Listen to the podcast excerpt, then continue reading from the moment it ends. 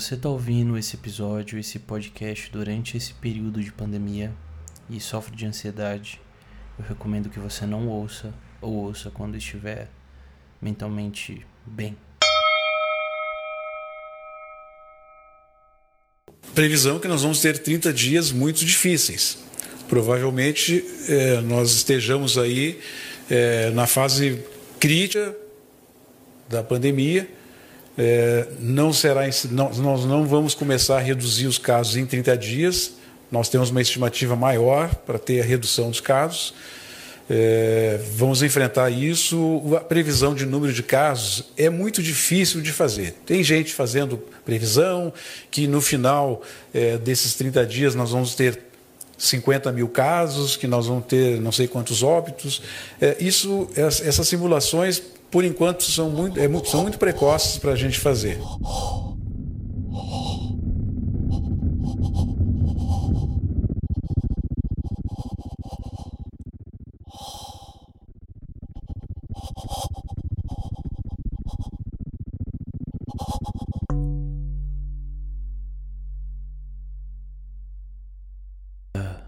Vinte e seis de abril, uma quinta-feira e eu não acordei menos ansioso.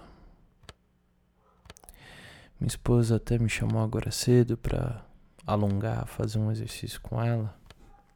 Eu fui, tentei fazer, mas confesso que parei no caminho. Já tava já tava meio na bad logo de manhã, sabe, meio mal-humorado. Fui direto tomar banho, fiz o meu café, fiz a minha meditação, orei. E aí, logo às 9 horas do dia de hoje, eu já comecei com uma reunião com um cliente que está sendo bem abalado pela questão do coronavírus aqui em São Paulo. É um cliente que tem clientes que dependem do comércio girando, da economia girando.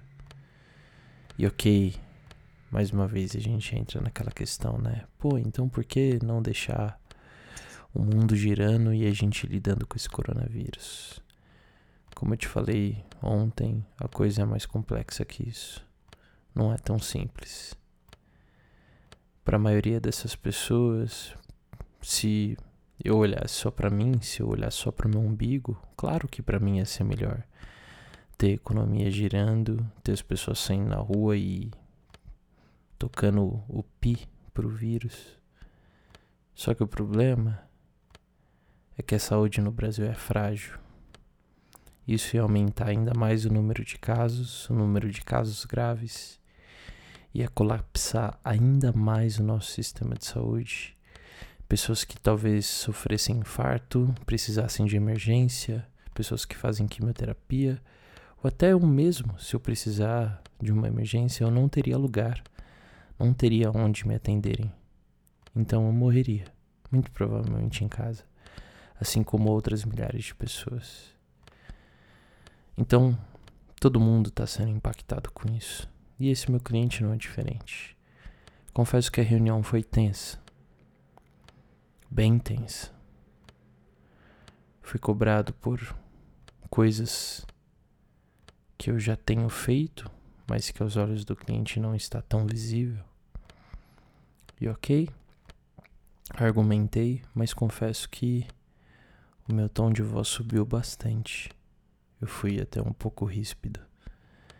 Eu não sei, eu tô à flor da pele, eu tô ansioso, eu tô irritado, eu tô chateado, eu quero logo uma boa notícia, eu quero logo que isso tudo passe.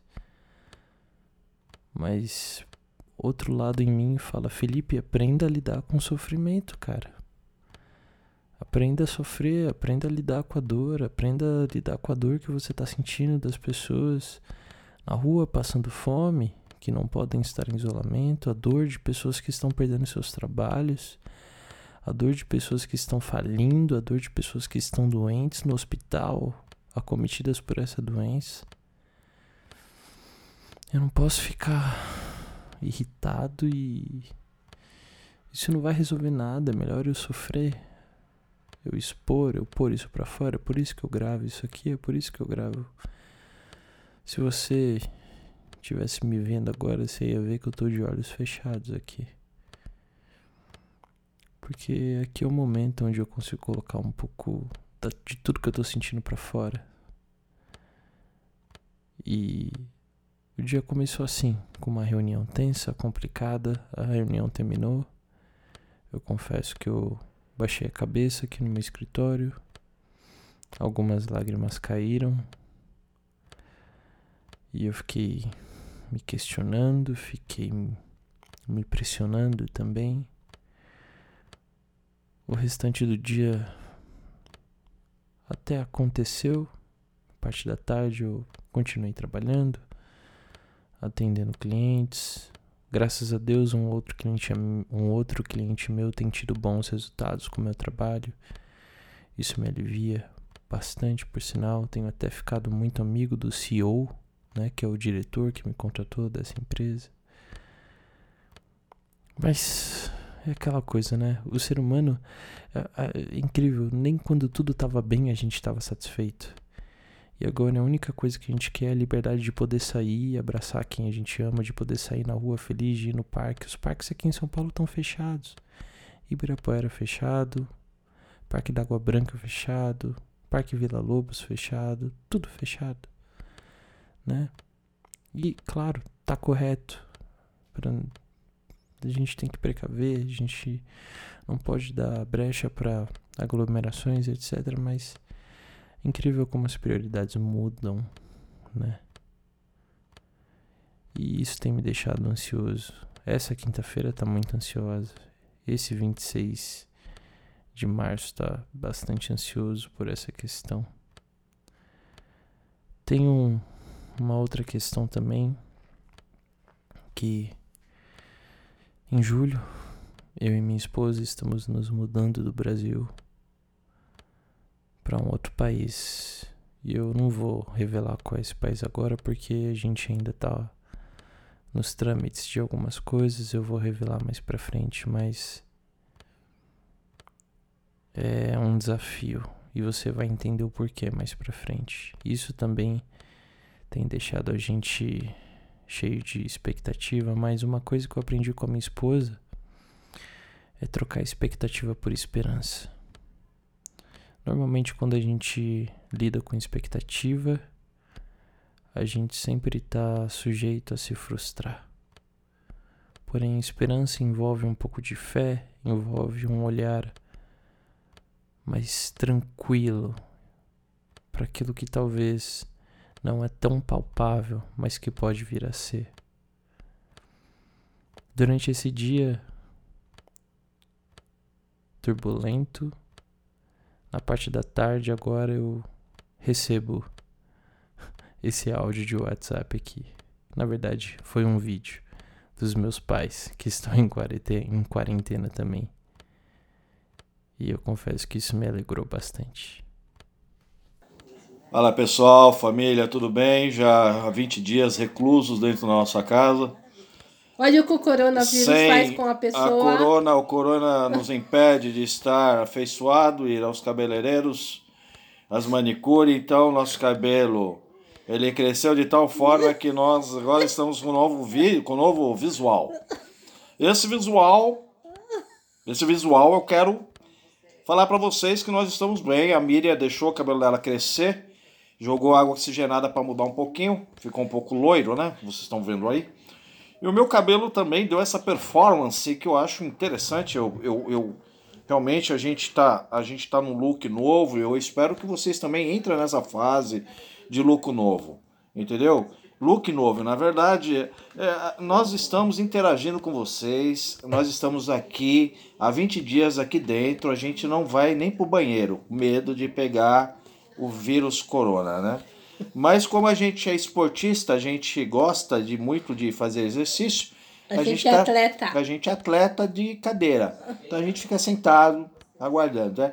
O, o cabelo tá crescendo, tá crescendo. Olha, gente. Mas a gente acha que é isso aí, modernidade, é look, é roupa rasgada, roupa rasgada e tudo mais, né? Então acho que vocês deveriam também entrar nesse look, tá? Beijo, beijo pra gente. você, beijo mamãe. Meus pais são demais. Meus pais são demais. Esse áudio que você ouviu agora são dos meus pais. Eles simplesmente pararam ali, botaram umas perucas e gravaram uns vídeos para mandar pro grupo da família. E isso me dá uma força do caramba, sabe por quê? Porque a minha vida inteira eu sempre passei muitos problemas, principalmente financeiros.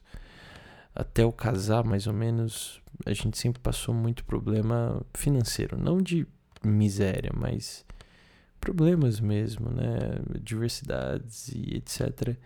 E eu nunca vi meus pais resmungarem na minha frente. Muito pelo contrário, eu via minha mãe cantando, eu via meu pai lutando todos os dias. Graças a Deus agora eles vivem um momento melhor, eu também posso ajudar nisso. Mas é, é, é muito bom ver que seus pais te dão uma lição, um tapa na cara. Num dia que você tá totalmente aflito, angustiado, eles vêm, gravam um vídeo espontâneo e mandam para você. Eles poderiam com eles têm quase 60 anos de idade, cada um eles poderiam estar tá muito bem resmungando eles poderiam estar muito bem chateados ali dentro, mas não. E durante toda a vida dos meus pais foi assim. Tinha época que a gente tinha nada na, na geladeira. Era engraçado que meu pai fazia até piada com isso, né? Ele abria a geladeira e ficava ali falando que tava tomando um ventinho porque tava passando muito vento dentro da geladeira. Isso não há muito tempo 10, 12 anos. 15 anos, ele sempre arrumava uma forma de ver as coisas por um lado bom. Meu pai, minha mãe. Minha mãe, então, nossa. Me lembro num dia que eu cheguei arrasado porque eu repeti do colégio. E ela virou para mim e falou: Filho, calma, não é o fim do mundo. Vai lá, é mais um ano. Eu sei, é difícil. Mas encara, encara encara e foi um sinal esse áudio assim para me mostrar que ei o mundo tá levando um chacoalhão o mundo tá sofrendo um reset absurdo. Vamos aproveitar esse momento para se conhecer mais para usar a angústia usar a tristeza para gerar um boas ideias, talvez, para novos projetos, para pensar uma, uma carreira nas áreas que você realmente gosta, de talvez dar um reset na sua vida também, na sua carreira, quem sabe? Ai, meus pais, obrigado. Obrigado, viu? Papai e mamãe, porque vocês podem vocês podem podem mostrar muita coisa para muita gente que às vezes resmunga por nada. Para mim, então, diariamente, todos os dias, mesmo depois de casado, vocês sempre me dão uma lição de olhar as coisas por um lado um pouco mais leve. É isso. A lição que fica do fim desse dia aqui é a gente poder correr essa vida de uma forma um pouco mais leve. A gente vai batalhar, a gente vai passar situações difíceis, a gente vai ter que encarar a morte uma hora. Mas por que tudo precisa ser tão pesado?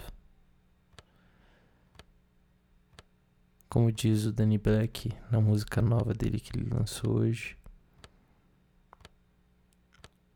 O que você criou é o que você vai ter. O problema que a gente cria é o problema que a gente vai cultivar durante um tempo ou todo o resto da nossa vida. Então por que continuar criando problemas? O mundo já está tão cheio de problema. O vírus está aí.